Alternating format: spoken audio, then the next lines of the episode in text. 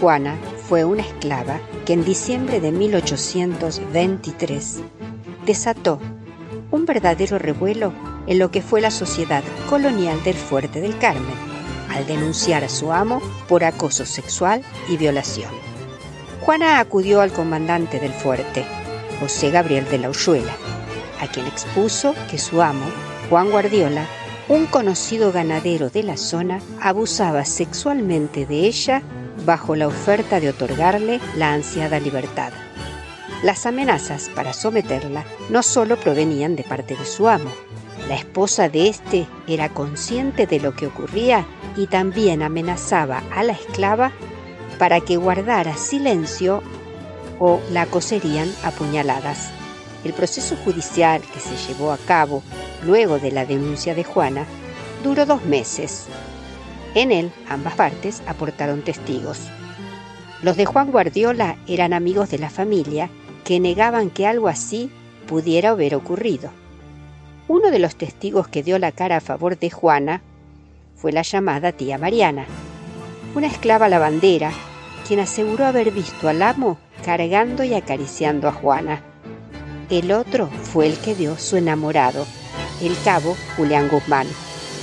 Guzmán contó cómo Guardiola se había escapado de una fiesta y había regresado a su casa con la intención de violarla, justo cuando la pareja estaba en la habitación de la esclava.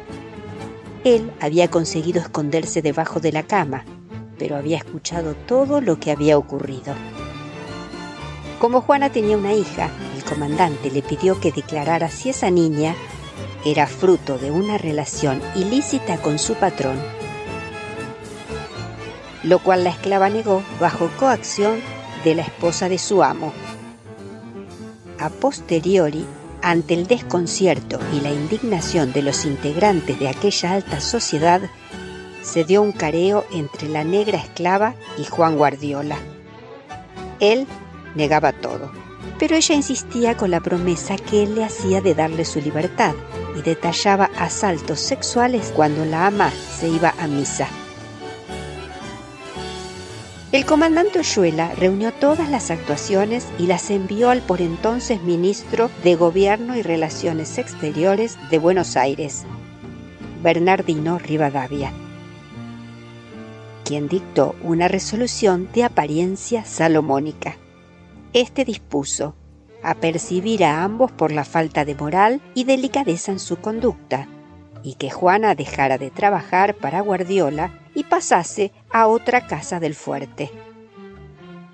Los vecinos, por solidaridad con la familia Guardiola, no iban a tomar a Juana.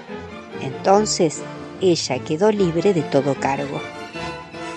No hay certeza de lo que ocurrió con Juana y su hija una vez que obtuvieron la libertad, pero se cree que permanecieron en el fuerte y ella formó pareja con Guzmán.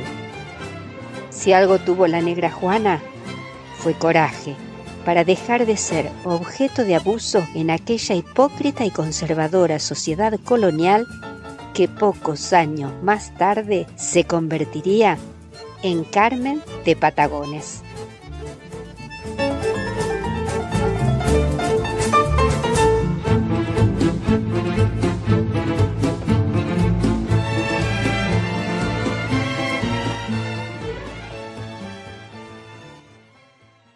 La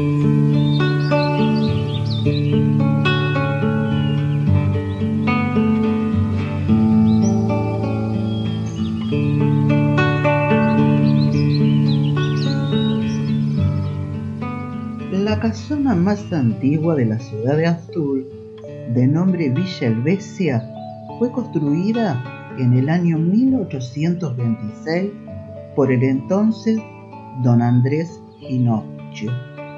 Pueden verse sus cimientos cubiertos de vegetación.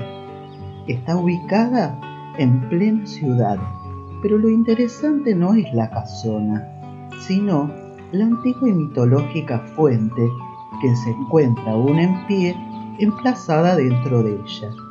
Esta fuente fue levantada en el año 1880 por el dueño de la propiedad y consagrada al ave mitológica conocida como Herópido, y quien aseguró haber visto Herópido fue una de sus hijas, en la mañana de un 14 de febrero, fecha que corresponde a la conmemoración del mártir San Valentín. En razón de esta aparición, su padre hizo levantar esta fuente y la figura de Herópido se encuentra coronando la cúspide. Es un ave cruza entre garza y ave fénix. Tiene un fuerte impacto en la tradición pampeana bonaerense del siglo XIX. Y la creencia es que solo se deja ver en los días que se recuerda algún mártir cristiano. Dicen que tiene cualidades milagrosas y atravesarla conlleva enamorarse, casarse y lograr fecundidad. Con el tiempo, esta fuente se ha deteriorado, aunque forma parte del conjunto de creencias y devociones argentinas.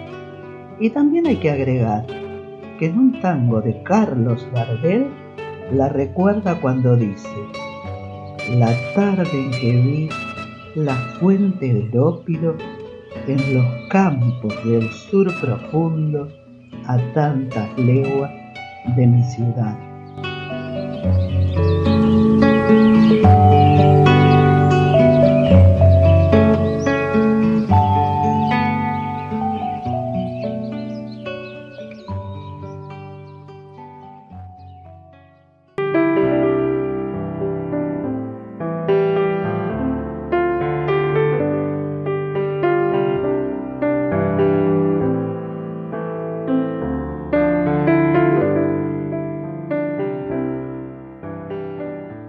De la Ruta 11 que une Mar del Plata con Miramar es un hermoso paseo junto al mar. Yo creo que muy pocos se han detenido a mirar en la zona de La Serena un edificio muy deteriorado, de forma particular. Se trata del Parador Ariston, quien vivió su esplendor a mediados del siglo XX. Es la obra del arquitecto húngaro Marcel Breuer, quien estudió y formó parte en la Bauhaus de Weimar en Alemania, en los tiempos que Walter Gropius dirigía esta escuela de diseño y arte desde donde surgieron las ideas estéticas más importantes del movimiento moderno.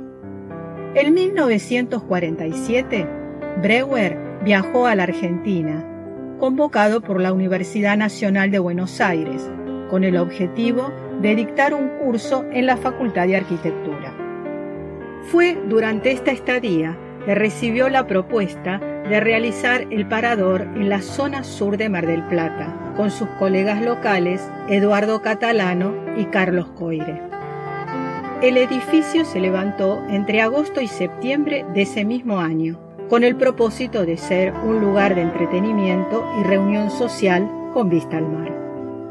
Marcel Breuer se inclinó por una silueta de trébol de cuatro hojas para plasmar en dos plantas el parador Ariston.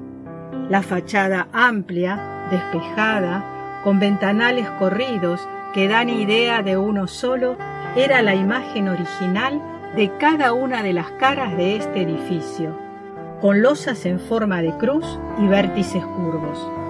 En el interior permitían una formidable iluminación natural y una excelente vista de la costa. De sus características técnicas se rescata la sencillez de esta construcción, sostenida por cuatro delgadas columnas y losetas de lava volcánica, material poco usual para esta región y usado en este caso para alivianar cargas.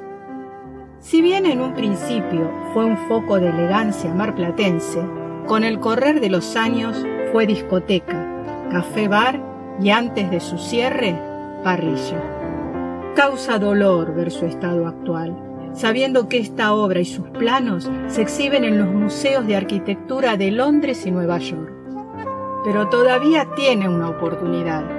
Por la ley 27.538, publicada en el Boletín Oficial el 20 de diciembre de 2019, el Senado y la Cámara de Diputados de la Nación Argentina, reunidos en Congreso, declaran Monumento Histórico Nacional al Parador Ariston.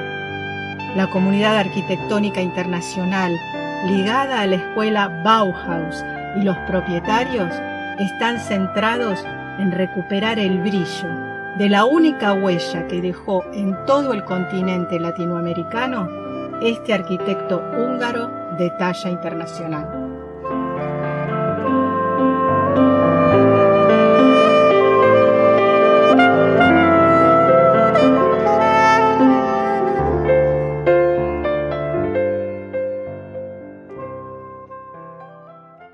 Te esperamos la próxima semana en un nuevo episodio de Argentina, un recorrido por sus historias.